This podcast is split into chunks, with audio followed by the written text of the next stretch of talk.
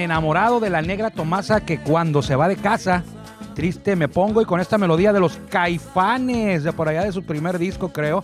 eh, arrancamos Círculo de Espera Radio en este jueves 15 de abril ya del 2021. Estamos transmitiendo como todos los días, de lunes a viernes, a través de la legendaria frecuencia 1550 AM. La voz más de Grupo Cadena por aquí. Nos escuchamos más fuerte y llegamos más lejos. Yo soy Armando Esquivel y hoy estaremos hablando de los juegos sin hit porque ayer hubo otro. En menos de una semana, dos juegos sin hit ni carrera. Vamos a hablar de la maldición de Preston Gómez en el tema del sin hit de los padres. ¿Qué equipo ahora? Bueno, ahora todos los equipos ya lanzaron un sin hit en su historia. Lo único que faltaba eran los padres. Ahora ya todos tienen uno, pero vamos a decirle cuál es el equipo que ahora tiene la sequía más larga. Es decir, que no ha ganado, que no ha, que no ha registrado un juego sin hit ni carrera el tiempo más largo. Le vamos a decir cuál. eh, hoy, hoy ya ganaron los padres, eh, temprano jugaron, le ganaron a los piratas y viajan en la tarde a San Diego para mañana recibir a los Dodgers en una serie muy esperada aquí en el Petco Park, que va a tener más gente ya, por ahí del 50%. Creo que van a permitir el aforo de este bonito estadio en la ciudad de San Diego, aquí cerquita de, de Tijuana. Vámonos, que ya nos vieron, dijera eh, un amigo por ahí. Eh, yo le mando saludos a mi mamá porque esta canción de Caifanes dice mi mamá que hace que, que me recuerde y yo también cuando la escucho me acuerdo, bueno, me acuerdo a día todos los días, pero cuando eh, me toca pasar por ahí por la negra Tomasa de Caifanes, también recuerdo a mi madre en aquellos años de adolescencia por ahí en el Infonavit del Río. Soy Armando Esquivel, bienvenidos a, bueno, se lo voy a dejar mejor a la mejor voz de un estadio en México, me refiero a mi buen amigo Jorge Niebla, el Caifán, para que abra la puerta de este espacio que es traído ustedes por Tecate. Bienvenidos.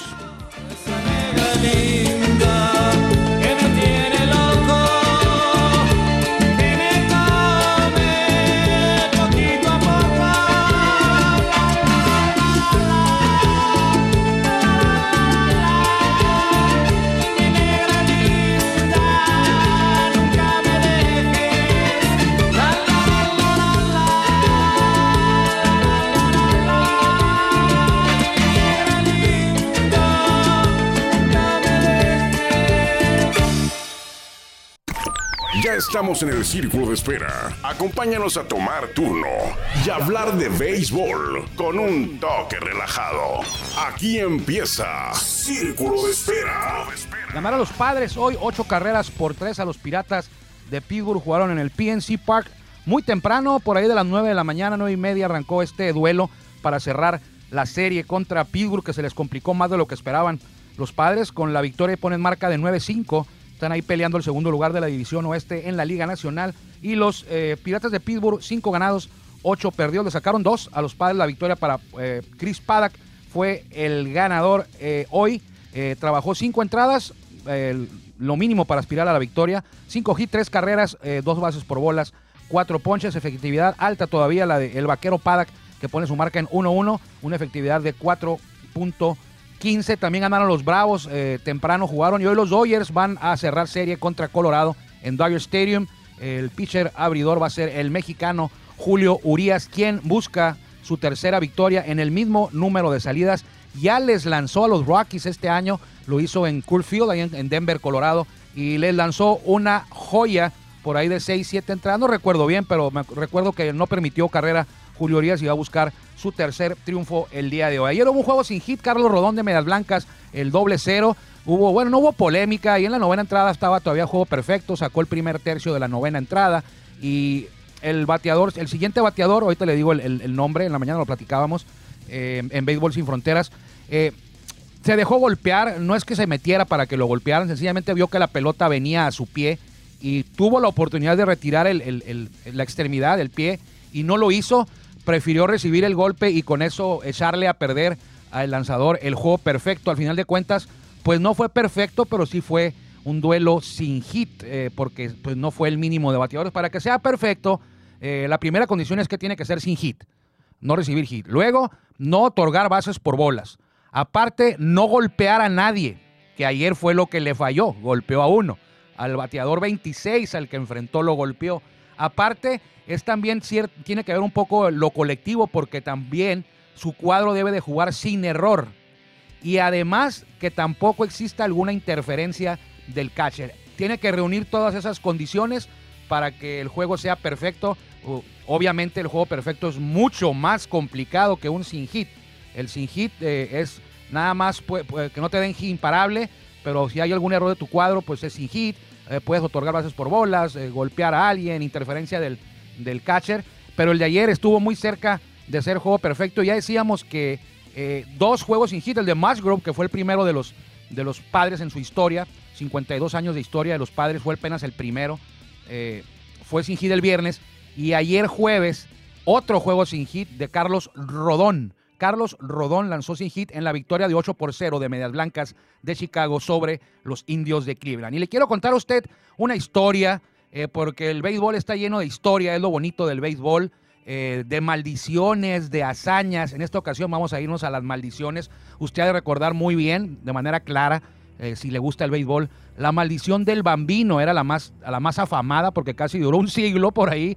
Bueno, las dos que le voy a mencionar primero en corto, rápido, duraron mucho. La maldición del bambino era en Medias Rojas de Boston cuando se decía que por haber cambiado, por haber vendido a Babe Ruth de Medias Rojas, porque ahí jugaba el bambino primero, a Yankees, jamás iban a volver a ganar los Medias Rojas. Y es cierto, pasaron varias generaciones. Hubo gente que nació, le fue a los Medias Rojas y nunca en su vida, me recuerda el Cruz Azul, eh, nunca en su vida eh, vieron ganar, vieron coronar. Ay, aquí hay Cruz Azulinos en el estudio, no me acordaba. Hay un par de, de maquinistas aquí que andan bien alterados porque van en primer lugar, pero creo que van contra el América, ¿no?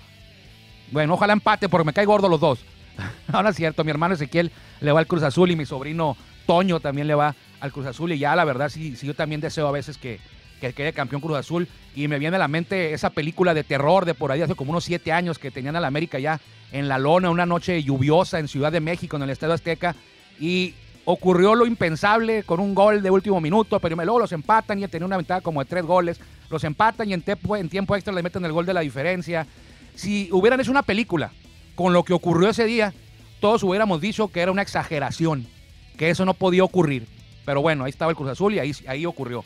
Pero bueno, la maldición del bambino duraron décadas y décadas y décadas, como yo le decía, gente que nació, creció, murió y nunca vio campeón a Medias Rojas. Había hijos, hij- eh, jóvenes, bueno, no o sea, eh, hubo personas que cuando quedó campeón Medias Rojas fueron a las tumbas de, de sus padres, de sus abuelos y festejaron ahí con ellos en la tumba porque sus abuelos, sus padres jamás los vieron, vieron a los Medias Rojas a ganar. Fueron, fueron dos, tres generaciones que se fueron en blanco con Medias Rojas hasta que ganaron ya por ahí del 2004, creo, los Medias Rojas y se extinguió la maldición del bambino como medio siglo después de que murió. Otra maldición era la de la cabra. Esta era la del cachorro de Chicago, que tenían más de 100 años sin ganar un título, más de 100 años, pero bueno, cualquier equipo puede tener un mal siglo, ¿no? O sea, tampoco hay que exagerar. Pues es como el Atlas en el, en el fútbol mexicano, pero bueno. Y también ya se venció hace por ahí de tres, de cuatro años, que Chicago quedó, se coronó venciendo, si mal no recuerdo, a los, a los indios, a los indios o los Royals, a los indios. Los Royals perdieron con gigantes, pero luego quedaron campeones.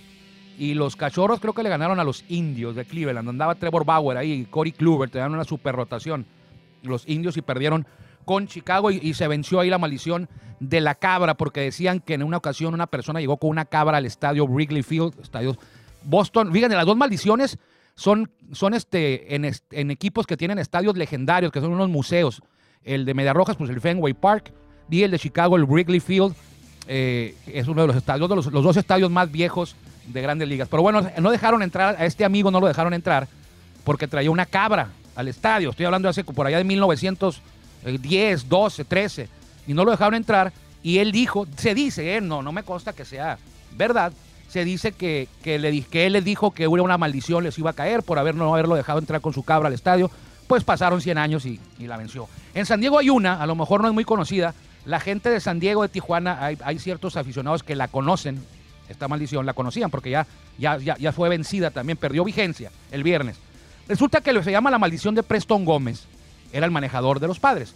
Resulta que el 21 de julio, los padres fueron fundados en 1969, debutaron en grandes ligas. Pues el 21 de julio de 1970, en su segundo año de historia de los padres, eh, llegaron con un juego sin hit hasta la octava entrada. Sin aceptar imparable, el lanzador Clay Kirby permitió una carrera en la primera entrada.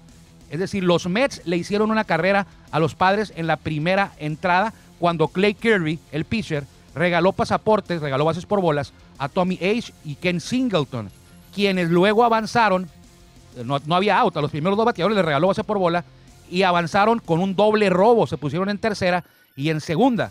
Y enseguida, en esa misma entrada, eh, en, el- desaparecido estadio de los padres, ya lo derribaron todo, eh, que luego se llamó, eh, Jack Murphy, Art, Art, Chomsky, Art Chomsky, con una rola al cuadro, permitió que se anotara la primera carrera, o sea, le dio, le dio ventaja a su equipo sin conectar de hit. Los Mets hicieron una carrera en la primera entrada.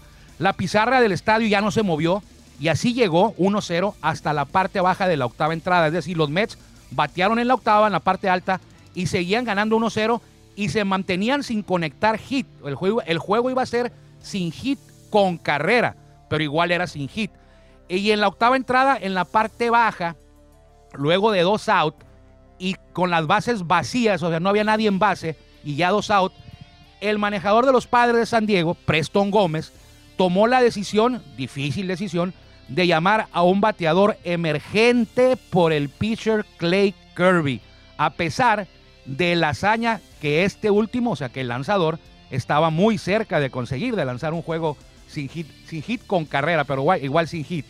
En su defensa, ya que terminó el juego, el manejador Gómez explicó que el duelo estaba en la línea, con una desventaja mínima de una carrera para su equipo. Y que para él, esto dijo Preston Gómez a la prensa el día siguiente, después del juego, perdón, que para él era más importante buscar la victoria que una hazaña personal de un juego sin hit. El bateador emergente en cuestión, el que entró a batear por Clay Kirby en la parte baja de la octava, fue Cito Gaston, eh, quien años después era, fue manejador, hizo campeón a los Azulejos de Toronto en temporadas consecutivas. Y en su turno, aquella noche del 21 de julio de 1970, fue dominado para que cayera el último out de ese octavo tramo.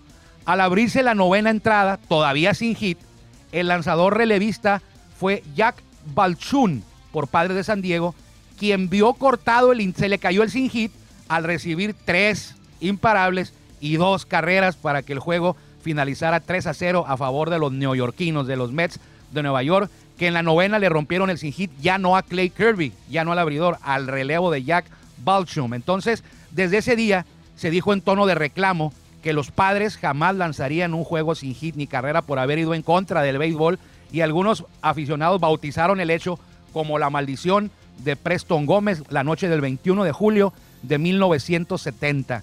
El diario San Diego Union Tribune documentó muy bien todos los reclamos de la afición en su edición del día siguiente y dio amplia, amplia perdón, cobertura a los dichos de los protagonistas del equipo local. Eh, los aficionados decían, gritaban cuando se acabó el juego, se, quedaron algunos y se acercaron al dugout de los padres gritando que Gómez se tenía que ir, Gómez se tiene que ir. Eh, un poco más de 100 personas que se acercaron ahí en la campaña del, del 70 fue esto. Y Gómez pues sí se fue, de- dejó el puesto de manejador, pero no ese día. Pasaron todavía dos temporadas más, terminó la temporada, el 72 fue cuando le dieron las gracias a Preston Gómez. Por su parte, Clay Kirby, el pitcher abridor, que fue removido con el sin hit vigente, dijo que se sorprendió por la decisión de su manejador al sacarlo del juego con la hazaña todavía por cumplirse. Dijo, nunca me gusta de salir de un juego, dijo Kirby, aunque vaya perdiendo por 100 carreras. Pero él, refiriéndose a Gómez, ya había tomado la decisión. Un juego sin hit hubiera sido muy especial, pero yo hubiera preferido ganar el juego a lanzar un juego sin hit en una derrota, agregó el, el pitcher Kirby en la entrevista ya al mencionado periódico. Ustedes a lo mejor se recuerdan a Kirby, eh, si usted es un aficionado ya de, de- desde hace mucho tiempo a los padres, eh, fue, debutó eh, como profesional con los padres precisamente en la temporada de 1969, es decir, un año antes de esta, de esta historia, eh, y fue el primer pitcher de los padres en perder 20 juegos. Él perdió 20 juegos, tuvo marca de, de- creo que 9-20 en, en el primer año con padres. Además, él es, tiene el, bueno, no es honor, ¿verdad? Él tiene, en su estadística está registrada la primera derrota. La primera derrota de padres en grandes ligas la absorbió Clay Kirby en el cuarto juego de los padres. Los padres ganaron sus primeros tres juegos eh, en, su historia. Abrieron contra Astros de Houston y les metieron los tres primeros. Y ya en el cuarto los padres perdieron y el que perdió fue Clay Kirby. Repito que ese año eh, se llevó 20 derrotas a su récord. Tuvo marca de 7-20, perdón, en el 69. Y a, a pesar de que su efectividad fue pues no tan mala, 3.80 en carreras limpias admitidas en el año en cuestión del 70, él tuvo marca de 10-16 en ganados y perdidos y su efectividad se había elevado a 4.76. De, de vuelta con Preston Gómez, dijo que él entendía que los aficionados estuvieran molestos, que para él, pero dijo que para él lo más importante era ganar y eso había tratado de hacer con el polémico cambio en la octava entrada. Pero, pero qué poca este, visión de Preston Gómez. Eh, en ese momento los padres tenían marca de 38 ganados y 58 perdidos. En ese año perdieron 99 juegos, algo normal con los padres, ¿no? Bueno, no es cierto, estoy jugando.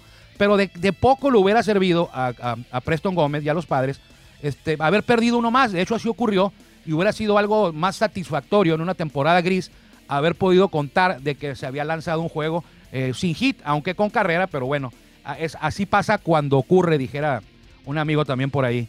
Tuvieron que pasar 51 años y 8.206 juegos para que los padres consiguieran el primer juego sin hit en su historia. Esto ocurrió el viernes pasado, 9 de abril del 2021, cuando el recién llegado Joe Musgrove mantuvo los jardines inmaculados en un, dueño, en un duelo perdón, contra Rangers de Texas en el Global Life Field allá en, Arlington. Y a, y a diferencia de lo que estuvo a punto de lograr Clay Kirby en el 70, el de Musgrove fue sin hit, pero también fue sin carrera. Así que una maldición más del béisbol. Me da gusto que ahora usted a lo mejor, si ya la conocía, qué bueno. Y si no la conocía, esta maldición, ahí está todo lo que pasaron los padres con la sequía más larga de un juego sin hit ni carrera. Eh, ayer hubo otro, ya decía yo, el de Carlos Rodón, que estuvo a punto de ser perfecto, estuvo muy cerca de ser perfecto. Y ahora, ¿qué equipo es el que tiene más tiempo sin un sin hit? Ya todos tienen uno, pero ¿qué equipo es el que tiene más tiempo sin un sin hit? Pues son nada más y nada menos que, bueno, primero, ¿qué equipo tiene más sin hit en su historia? Los Dodgers con 23. Y segundo lugar, los Medias Blancas con 20, incluyendo el que cobraron, el que firmaron, perdón, ayer es que es jueves y yo todo lo relaciono con cobrar. Los jueves pagan aquí, ¿eh? Entonces por eso.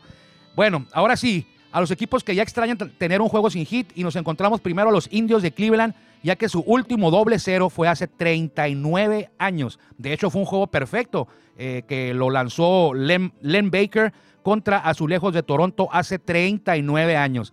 También hace más de tres décadas, 34 años para ser más exactos, desde que Cerveceros de Milwaukee completó esa hazaña con Juan Nieves en la lomita maniatando a los Orioles, mientras que Azulejo suma 30 años desde, desde su último juego, perdón, sin hit, ya que el más reciente fue a cargo del estelar, no sé por qué no está en el Salón de la Fama este señor, Dave Steve contra Indios de Cleveland.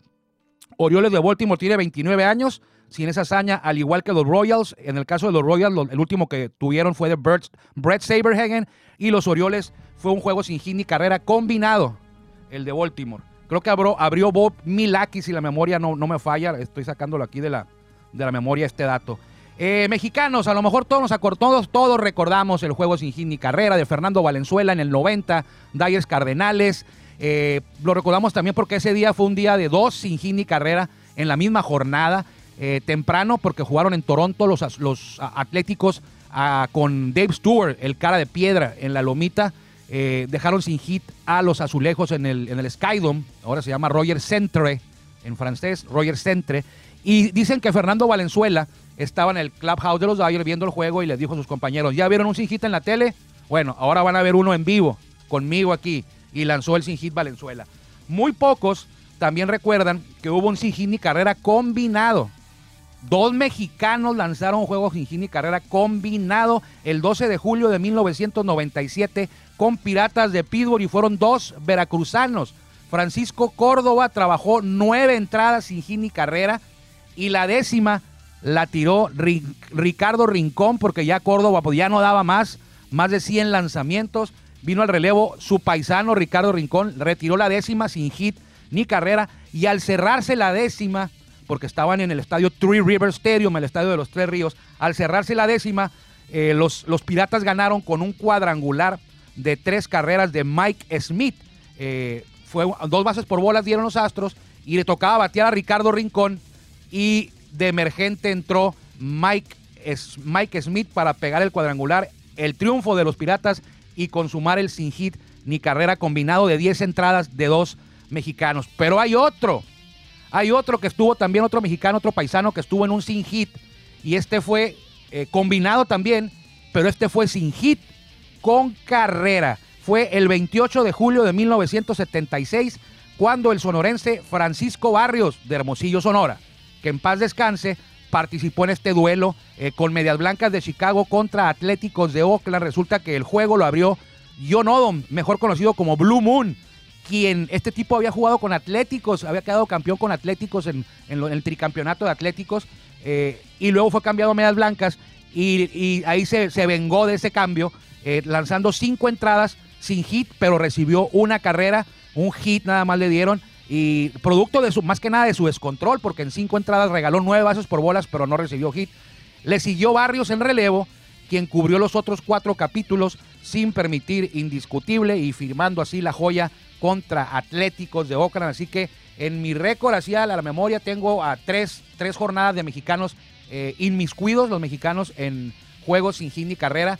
Uno combinado, sin hit ni carrera.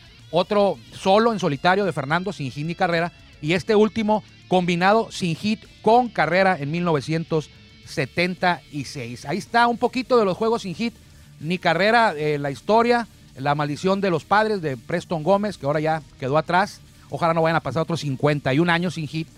Eh, y este el tema de los, de los mexicanos.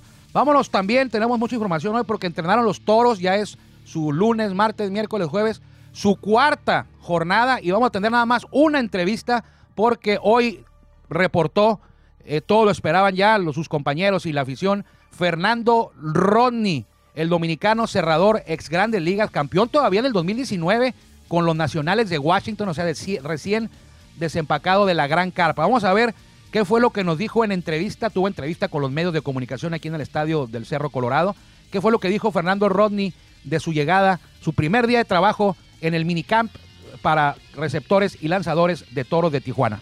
Son los equipos que me abrieron la puerta y le di mi palabra que si me decidía a jugar aquí en la Ciudad de México, me gustaría jugar con ellos. Es como abrirle la puerta más, un poquito más ancha de la que está, para que muchas estrellas puedan venir a disfrutar del buen clima y el buen béisbol que se juega aquí, la, la fanaticada que tremenda. Sí, el clima, me di cuenta, pregunté si era el mismo clima de San Diego. No fue tan difícil, fue una decisión que en realidad yo dije, si no consigo nada en el béisbol organizado de Grande Liga, me voy a mantener jugando porque amo el juego, amo el béisbol y dije, déjame irme para allá, para Tijuana, para- porque ya iba a hablar con ellos, yo creo, hace un, desde diciembre, creo. Ya iba- tuvimos una conversación y entonces yo le dije, cualquier decisión que yo vaya a tomar, usted tendrá la palabra primeramente. Cuando yo llegué a los Tampa Bay ellos me dijeron, Rodney, mira, juega la, la pelota como tú has venido jugando toda tu carrera. Entonces me gustó el gesto y, y mayormente un gesto en memoria a mi padre y siempre lo hice entendiendo que no vaya a ofender al béisbol ni a ninguno de mis compañeros. Siempre trato de hacer mi trabajo y compartir esa experiencia con la mayoría de los muchachos jóvenes y veteranos que hay aquí en el, en el equipo. Nos vamos a tratar, nos vamos a llevar como amigos, como compañeros de equipo y aprender uno del otro. Primeramente me impresionó la, la, la bienvenida que me dieron, cómo me recibieron, que es lo más importante. Y el poco tiempo que tengo aquí me he dado cuenta que estoy rodeado de personas honestas, serias y que aman el béisbol y tienen deseo de ganar un campeonato en este 2020-21. Otra, otra leyenda, otra, otro Hall of Fame ahí eh, con Viquel, yo creo que de experiencia las cosas van a estar muy buenas. He escuchado Junior Ley, Valdespín, ¿verdad? Si no, eh, eh, Jesse Romero también. Ernie Romero, sí. No, eh, vamos a tratar de hacer la química. Vamos a hacer la química, vamos a hacer un equipo de mucha armonía, brindar la energía en el terreno y dejarlo todo en el terreno siempre y cuando salgamos al terreno de juego. Ya bien dicho, como tú dijiste, un privilegio, eh, voy a jugar las dos ligas, pero es el mismo clima. Yo creo que es el mismo béisbol, a veces el béisbol organizado es un poquito más de interés, más de preparación y más de inversión al, pelotero y yo creo, pero el béisbol grande, chiquito, el mismo béisbol. Yo creo que con el tiempo que vamos a estar aquí vamos a ir conociendo lugares bonitos que después ustedes se darán cuenta. Bueno, la, la flecha es algo que yo elegí para que después del juego, el partido de juego, sea un, una etiqueta, sea como un símbolo de, de, vamos a decir, de, de algo que se terminó y podremos ir a la casa a festejar. Eh, la, la flecha he, he venido mirando el programa de Discovery Channel y a veces, a veces veo que el señor que está cazando le da con la flecha al- a la cabra y corre y después cae lista, entonces es como un tiro seguro. Y también parte de la historia de mi país, República Dominicana, hay un- hay una isla pequeña de Samaná que le dicen el Golfo de la Flecha, que donde fue los primeros indios aborígenes hicieron tierra allá y de ahí viene toda esa historia de Fernando Rodney. Ahí está Fernando Ronnie, la flecha. Fue lo que le pregunté dónde venía lo de la flecha, por qué se pone la gorra así volteada. Eh, me tocó ver a Fernando Ronnie, tuve el privilegio de en una ocasión ir a Nueva York y me metí, no podía irme sin entrar al estadio de los Yankees. Compré boleto, eh, allá hasta arriba, hasta arriba, hasta arriba, hasta arriba, hasta arriba. Ahí pude ver el, juego y me tocó, ahora que viene Rodney, y se lo dije en la mañana, eh, verlo. Era Rays contra, contra Yankees y Fernando Rodney ganaron los Rays por margen corto. Tuvo que subir a la loma, registró rescate, hizo su, su festejo del, de, de la flecha. Y no se me olvida ese estadio, hermoso el estadio, grande. Eh, la voz cuando anunciaban, todavía jugaba Derek Gear. Y la voz ya, está, ya había fallecido el anunciador oficial. Pero cada que bateaba Derek Gear, ponían la grabación de la antigua, la antigua voz, local, el sonido local del estadio, donde es muy famoso que decía, Now batting for the Yankees, the shortstop, number two, Derek Jeter, number two. Escúchelo en el, en el YouTube, lo puede, lo puede encontrar. Vámonos, que ya los vieron. Muchas gracias por permitirnos acompañarlo el día de hoy. Lo dejamos con pájaros picantes en la radio y el que nos escuchan por Spotify, nuestro podcast, también les agradecemos de igual manera. Soy Armando Esquivel, Esquivel, perdón, Esquivel Armando yendo de aquí. Eh, que le vaya bien. Gracias por acompañarnos en el Círculo de Espera. Nos escuchamos próximamente. Círculo de Espera.